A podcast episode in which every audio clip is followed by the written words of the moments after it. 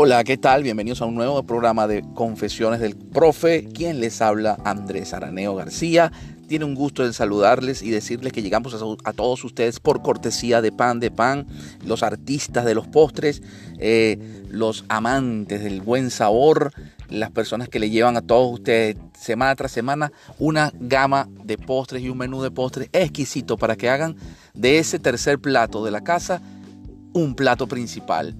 Esta semana quiero comentarles eh, algo que ha venido surgiendo en, estas últimas semanas, casualmente desde que comenzó este proceso de, aislamiento social o cuarentena, y es la educación a distancia. Hay un dicho popular que reza que cuando nos acordamos del paraguas cuando llueve, este, y algo así está ocurriendo con la educación a distancia tantos años, desde el 1975 aproximadamente, que se vienen aquí en el país, en Venezuela, desempeñando y desarrollando eh, proyectos interesantes, como fue la universidad, como es la Universidad Nacional Abierta, que tiene un proyecto de cuarto nivel en lo que es educación a distancia. Y lamentablemente el resto del sistema educativo venezolano se conformó siempre por la presencial y siempre con en patrones muy rígidos, que no son flexibles y que no, no permiten la entrada de nuevas tecnologías y nuevas herramientas. Más allá de caer en quejas y más allá de caer en, juzgar el por qué el sistema educativo venezolano no ha tomado eh, las herramientas de educación a distancia con más fuerza, radica precisamente en que nosotros los seres humanos nos gusta estar asociados, nos gusta estar juntos, nos gusta eh, compartir ideas, nos gusta compartir eh, conocimiento y especialmente compartir el roce, el estar con las otras personas socialmente. Y la clase, bueno, nos permite ese tipo de, de actividades. Pero ¿qué ocurre? De la noche a la mañana, todo el sistema educativo venezolano pasó de un sistema presencial a un sistema educativo completamente eh, a distancia. Entonces, la gran confusión, la gran confusión que se está presentando con los docentes es que no tienen claro cuál es el mecanismo, cuál es el, el concepto de educación a distancia. En la educación a distancia, la responsabilidad del estudio recae en el estudiante. La responsabilidad, la disciplina recae en el estudiante y el aprendizaje es lo que evalúa el profesor o el maestro. En este caso, la educación a distancia participativa que queremos hacer con clases a distancia tiene que tener ciertas características técnicas y de servicios de Internet que se adapten a esas necesidades. Es muy difícil con un Internet muy lento y además de esto con muchísimo tráfico porque hay muchas personas en sus casas eh, navegando en internet o utilizando servicios de streaming. Entonces esto pone muy pesada la plataforma, las redes y hacen difícil que los profesores y las personas que trabajan a distancia puedan tener la velocidad de, los megas y de los gigas para poder dar clases completamente en vivo y, participativas y muy, muy nutritivas como serían en un aula de clases física. Entonces, tenemos que ser más creativos, tenemos que dar información para que el estudiante se eduque de manera individual en su casa o con su familia y nosotros como profesores solamente servir de manera remota para dar orientaciones e inculcar el conocimiento, pero bajo la vía y la óptica de la enseñanza eh, de oral, de boca a boca, como se hacía en, en tiempos pasados.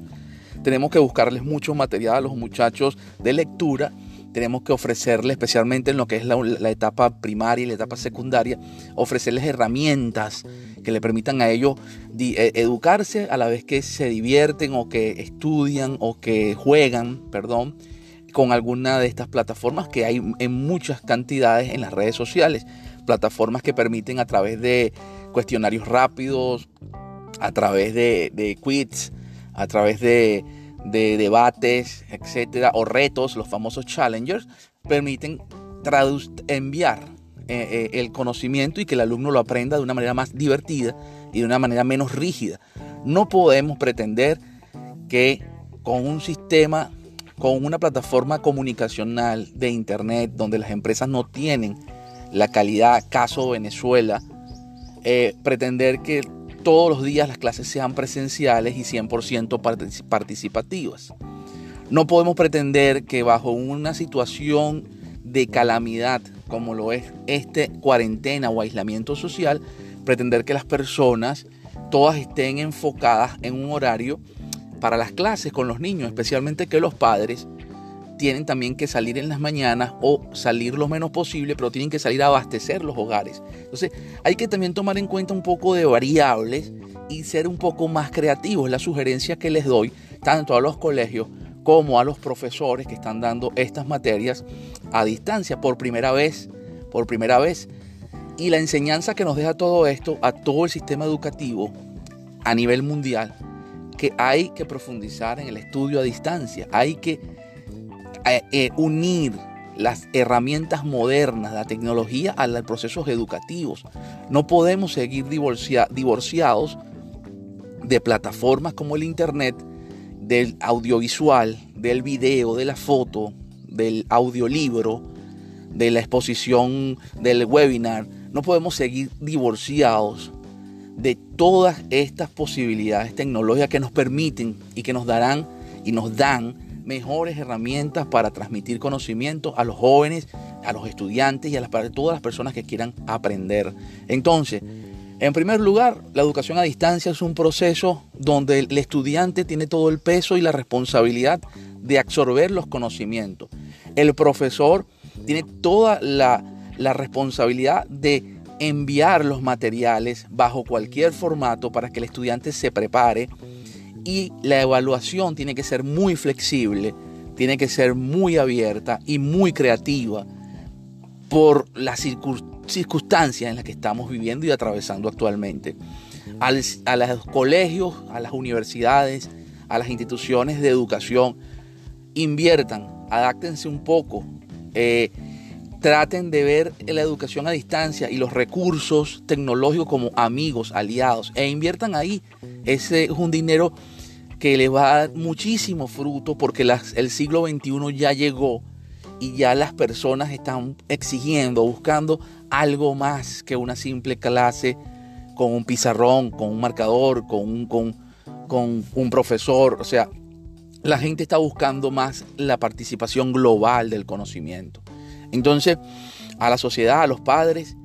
también a todos los que nos formamos en otro tipo de educación, tenemos que empezar a revisar los materiales y a formarnos y a prepararnos para esta nueva etapa de la humanidad, que es la tecnología, que es el estudio a distancia, que es el Internet, que es la información que nos está llegando todos los días por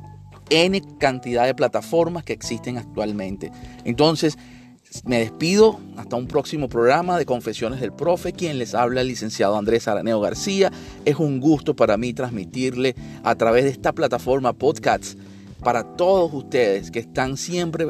en búsqueda del conocimiento, de aprender y de estar a la vanguardia de las cosas que están ocurriendo en los procesos de aprendizaje, en los procesos de empresa, en los procesos de la prosperidad, la abundancia del dinero. Cuídense mucho, recuerden que estamos en aislamiento social, lávense las manos, cumplan las normas higiénicas que recomienda la Organización Mundial de la Salud y llegamos a todos ustedes por los